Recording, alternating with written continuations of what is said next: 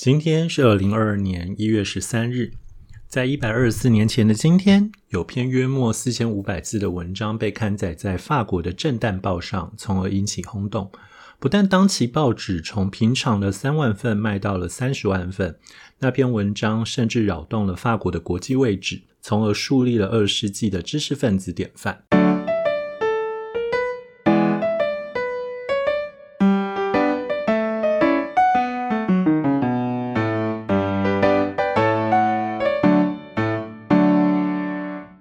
欢迎收听《永远的一天》（The Day and Today）。在距今一百二十四年前的一八九八年一月十三日，为了抗议法国军事法庭在德雷福斯事件上的不公，左拉在《震旦报》上发表了他的著名短文《我控诉》。这篇文章并非是观点如何犀利，而是左拉拒绝了法国的知识分子传统，以具体的行动来回应他所倡议的事件。好，今天要讲的这个事件，其实我想对哦法国文学传统稍微熟悉一点的人，大家都会知道，也就是左拉写的那一篇《我控诉》这一篇短文，是在呃一九一八九八年的一月十三日刊载的。但要讲这件事情。呃，很麻烦的是，我们等下来交代德雷福斯事件。然后这个事件实在是太复杂，然后出场人物太多，然后以及非常的呃漫长，也不能讲漫长，它前后大概才十几年而已。就是你要真的讲的话，比这个漫长的事件所在多有。但因为它实在太复杂了，然后所以我就不要太认真的。讲完它不能讲太认真了，就是我就尽量不要太仔细的讲完它，我就讲个大概而已。因为我们其实核心是放在左拉的回应这件事情上哦。好，所谓德雷福斯事件是什么呢？其实简单来讲，就是在一八九四年的九月，法国情报部门说，他们发现，在德国驻巴黎大使馆的垃圾桶里有捡到了一个撕成呃碎片的备忘录。然后上面其实有着法国军事机密的武器的资料。那经过调查之后，就发现说，这个备忘录的笔记其实可能是来自阿尔弗雷德·德雷福斯哦。那德雷福斯是呃雅尔萨斯出生的犹太裔上尉。那请大家先记住这个身份，我们等一下会稍微介介绍这件事情哦。而后，在隔年二月，德雷福斯在未经公开审判的情况下，然后就被判处叛国罪，然后被判终身监禁。然后，对于他被判终身监禁这件事情，其实还有一个蛮蛮蛮细节，但是一直会被人提到的事情，就是呃。德雷福斯被带到原来单位进行革职仪式，然后他们当面折断他的军刀，然后拔除他军服上的关节，然后还命他缓慢的走过昔日同僚的面前，你就知道他其实是一个非常侮辱性的行为哦。那这样的行为之后呢，他就押解到数千公里以外，也就是属于在南美洲的法属圭亚那的魔鬼岛。好，那这件事情其实本来照理说就应该这样子就过去了，就是你就被判刑就抓起来了嘛。可是呃，就是德雷福斯的哥哥就其实一直试图要奔走去拯救他弟弟，然后后来呢，在。大概一年半以后，在军情处的主管，然后忽然间发现了一份泄露给德国的情报，然后这个署名人其实是反间谍情报官伊斯特哈奇，然后后来他们就发现这个字迹实在是跟当初说德雷福斯泄密的这个字迹实在是太像了，那所以后来就发现说，OK，其实搞不好根本是伊斯特哈奇卖了。卖给德国情报，而跟德雷福斯无关。那可是那个新的军情军情局的主管哦，就军情处的主管就去报告上级，结果报告上级之后没有得到回应，反而遭到跟踪啊、隔离啊，然后最后就被调职到突尼西亚。好，为什么？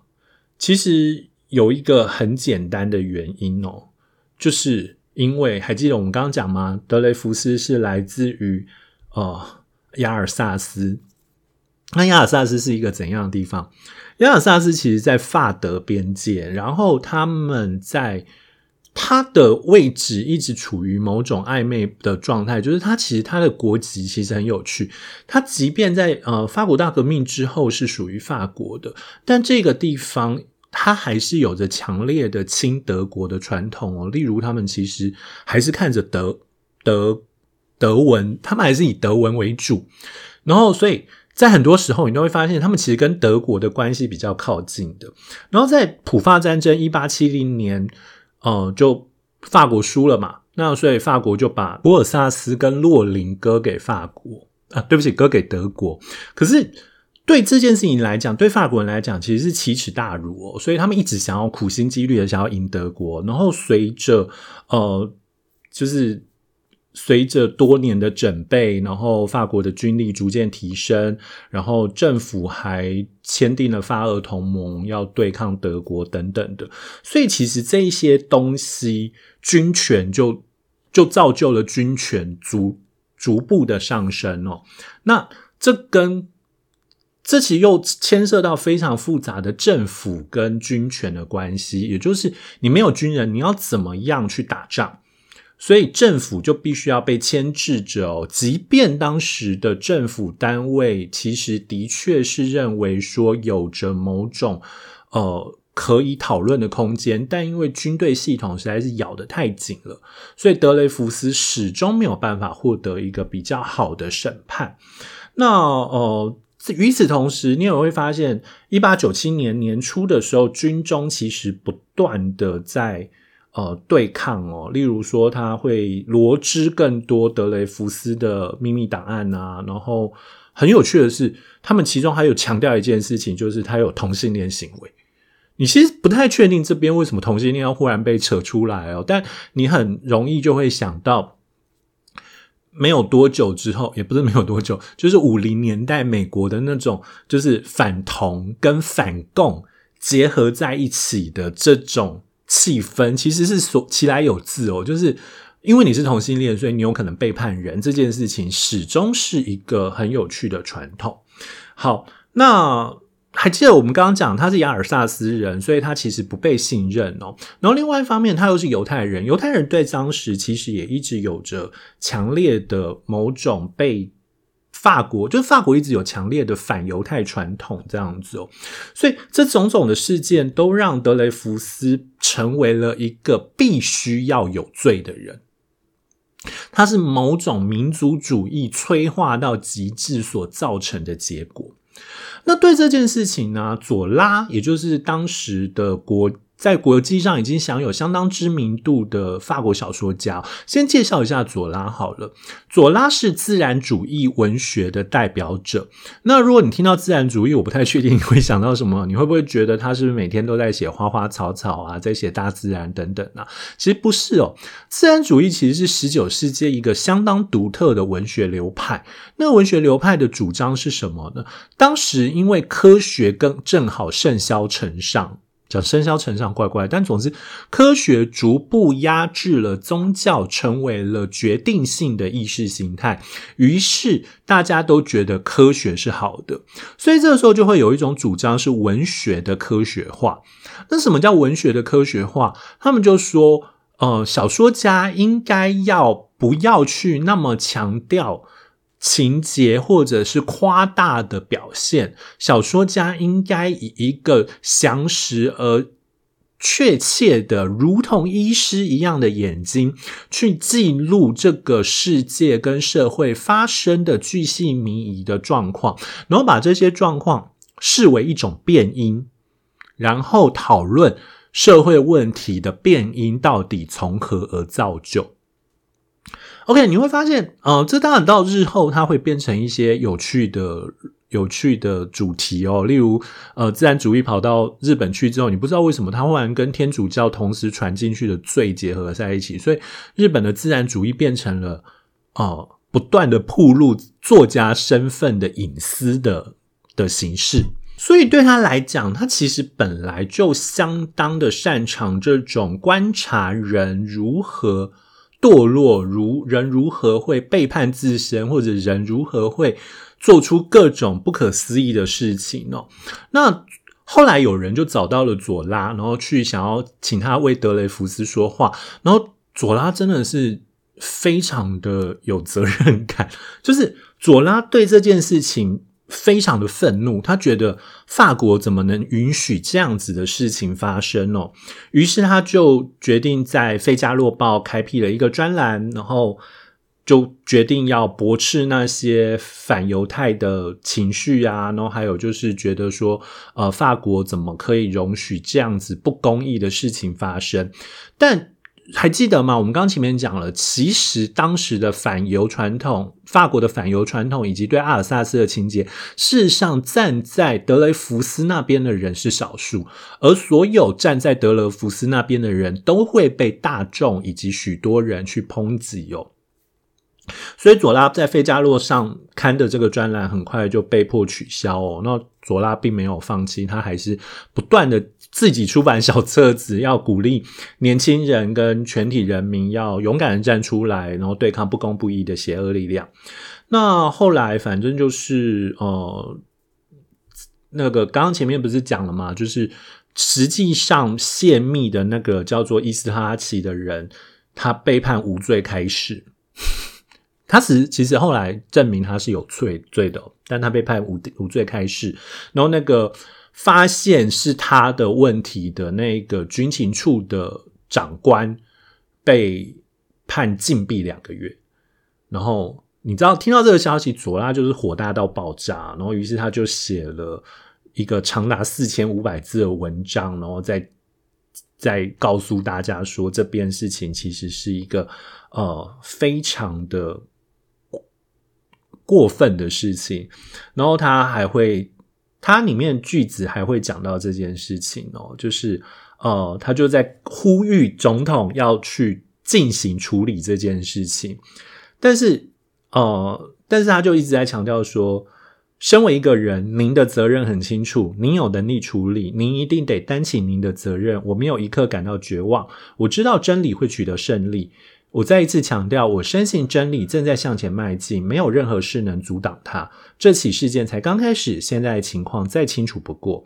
一方面，犯罪者不想让事实曝光；而另一方面，捍卫正义者将用他们的生命来见证光明。我在其他地方说过，现在我在此重复：真理若被埋藏在地下。它会累积莫大的能量，一旦有天爆发，一切都会被炸开。时间会证明一切，我们将会知道究竟有没有为这毁灭性灾难做好准备。然后他接下来用呃六行都是讲我控诉，他具体的说出他控诉那些陷德雷福斯入罪的人。然后他还特别提到，他在最后还特别提到说。在提出这些控诉的时候，我很清楚知道我犯了诽谤罪，我故意以身处法。然后他说，我在此采取的行动只不过是用革命性的方式点燃真理和正义的炸弹。我只有一个目的，以人道的名义让光照到黑暗的角落，让饱受折磨的人得到应有幸福。我的激烈抗议只是从我灵魂中发出的呐喊。他们若胆敢传唤我出庭，让他们这样做吧，让审讯在光天化日下举行。我等着，总统阁下，我仅向你致上最高最深的敬意。最深的记忆啦，没有最高。好，这件事情很惊人哦，就是哦，为什么要讲这件事很惊人？是因为佐拉很清楚的表示说，我知道我会被抓，但我就是要等待你们抓我这件事情。那为什么这件事情很惊人哦？这啊，我们稍后提到另外一个学者的评述的时候，会提到这件事情。好，所以你可是你就会发现说，佐拉的目的是什么？他要刻意的在公开的场合犯下了诽谤罪，然后透过这个诽谤罪的审理，把德雷福斯这个案件早就不会再去管他的东西重新审一次。只是很遗憾的是，佐拉没有，就是佐拉轻视了 美法国军方的无耻哦。法国军方后来军事法就是后来后来其实起诉。起诉佐拉的方法是，呃，就是佐拉在他的文章里面说，军事法庭受命限德雷福斯入罪。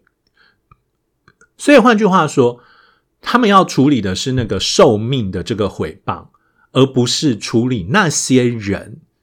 判刑的回报，所以这就很有趣，就是它就变成是这个法庭就变成只需要审理军事法庭有没有受命这件事情，而不需要去处理德雷福斯事件。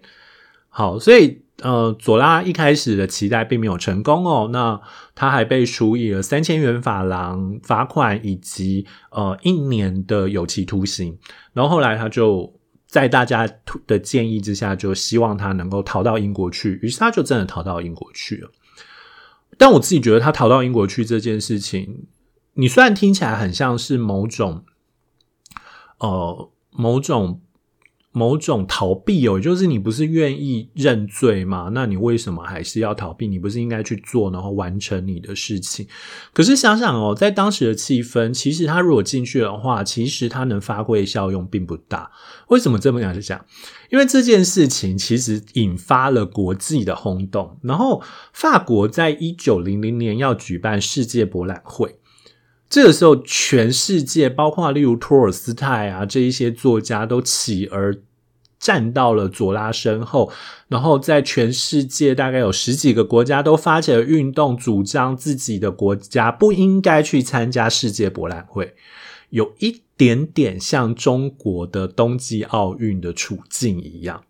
好，所以可是这是这大概是有人认为这是史上第一次，呃，国际间以不参与国际活动来抵制某个国家。哦，做错了某些事情，这样子，没有想到第一次居然是在德国，居然是在面对法国这件事情吧。好，那反正这件事情后来造成了一些结果，但今天我们要讨论的是佐拉，所以我们就不讨论德雷福斯案所造成的影响。但它造成影响蛮有趣的。第一方面，它引起呃法国人去思考军事法庭是不是有必要，尽管他们还是过了大概快快八十年才废掉它，然后他们也。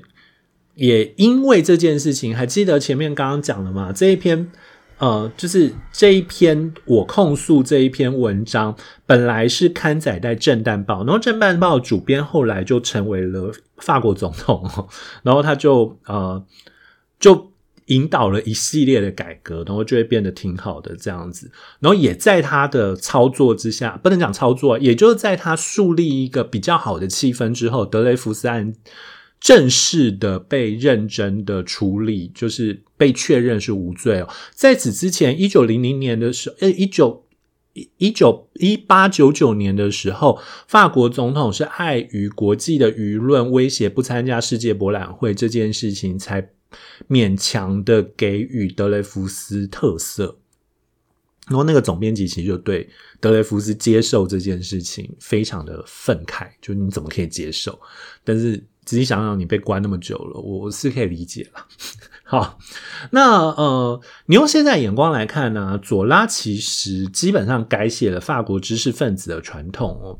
雷蒙阿洪在《知识分子的鸦片》这一篇文章中曾经提过一个观点哦。附带一提，《知识分子的鸦片》台湾唯一出过版本是蔡英文总统翻的版本哦，所以应该从英文翻的啦。那反正就是。呃，雷蒙阿洪说过，在巴黎的社会之中，小说家拥有与政治家相相同甚至更高的社会地位。然后，所以其实，呃，左翼知识分子或者说知识分子，他本来就可以夸夸其谈，他本来就可以对于各式各样的。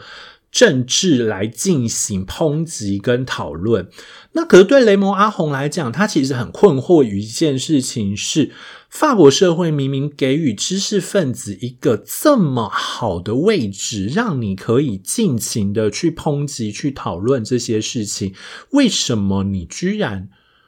哦，会堕落到去支持一些你怎么样看都是不应该支持的东西，包括像德雷福斯事件，后来有一个人承不得已承认他伪造了一些文件，然后他因此而自杀，然后有当时的知识分子甚至写文章说啊，你是伟大的，你是高贵的，为什么只因为位置所支持的立场，你就会觉得这件陷人入罪这件事情是正确的呢？对雷蒙阿红来讲，他觉。得，他很困惑于这件事情，所以他后来就觉得，因为他们误会了那个宏大的叙事跟美丽的幻想，他们相信了这些东西，他们相信了哦，法国终将再起这个传说。那可是阿红雷蒙阿红其实要讨论的，并不只是法国，就是这个反犹太德雷福斯事件而已。哦，就是南王阿红要讨论，其实，在冷战期间，为什么法国有那么多人崇拜苏俄的共产体制？请注意，他讲的并不是马克思，他讲的是共产共产体制。他困惑的是，为什么你会支持那些共产体制？你为什么会能够相信他们是好的？你怎么样都应该知道，他们其实是一个更大的、充满某种专制以及暴力的行为去掩盖他们内里的那种破坏的东西，就是。你以为它可以带来更好的东西吗？没有啊，它只是把那些你以为是呃人民跟资产阶级对抗的东西，它把那个对抗的关系变成人民跟国家而已，然后他再把国家伪装成是人民的，但实际上那个对抗制度仍然没有变化。所以对雷蒙阿红来讲，他其实很困惑的是为什么你会这样子哦，所以。同时，对他来说，左拉就变成了是一个他心中的典范。为什么？因为左拉这一篇我控诉他做的，其实并不仅止于说，他并不仅止于某种在沙龙内的呃理想性的言论。左拉做的是，我知道我将有可能有罪，但我愿意用我这个有罪去换取一个新的可能。我觉得用现在眼光来看，其实左拉做到了一件很重要的事情，是他知识分子到底该如何实践自己所期待的事情。那这件事情当然你可以有很多讨论的空间哦，但你放到现在，你就是会看到，例如 Spivak 去加入了中国的一带一路研究中心，OK，或者是当学者从政了，你常常会发现他们很容易背叛他们过去的说法。那这个其实都变成是一个复杂而丰富、可以值得讨论的东西。但无论如何，台湾到现在，我们都发现，我们必须要面对一件事情：是台湾民族主义也的确烧到一定的程度了。这个延烧到底有没有道理？我觉得目前还在可控的范围内。但是，我觉得左拉这个事件，其实要一直提醒我们的是，我们要记得。不要因为去相信那个宏大的叙事跟美丽的幻想，而觉得只要立场对了，什么都可以。好。这是今天的永远的一天，谢谢你的收听。如果觉得这节目很有趣，欢迎推荐给朋友，或者在你使用的收听工具上评分与评论。如果有任何意见，欢迎透过 First Story 在 Show Notes 上提供单集连接留言，或者追踪我的粉专与 IG。Show Notes 上有个节目相关连接，都可以连到我的粉专跟 IG 哦。很期待听到你的声音，那也很期待你可以回应给我你对这个节目的看法。OK，Anyway，Have a nice day，Bye。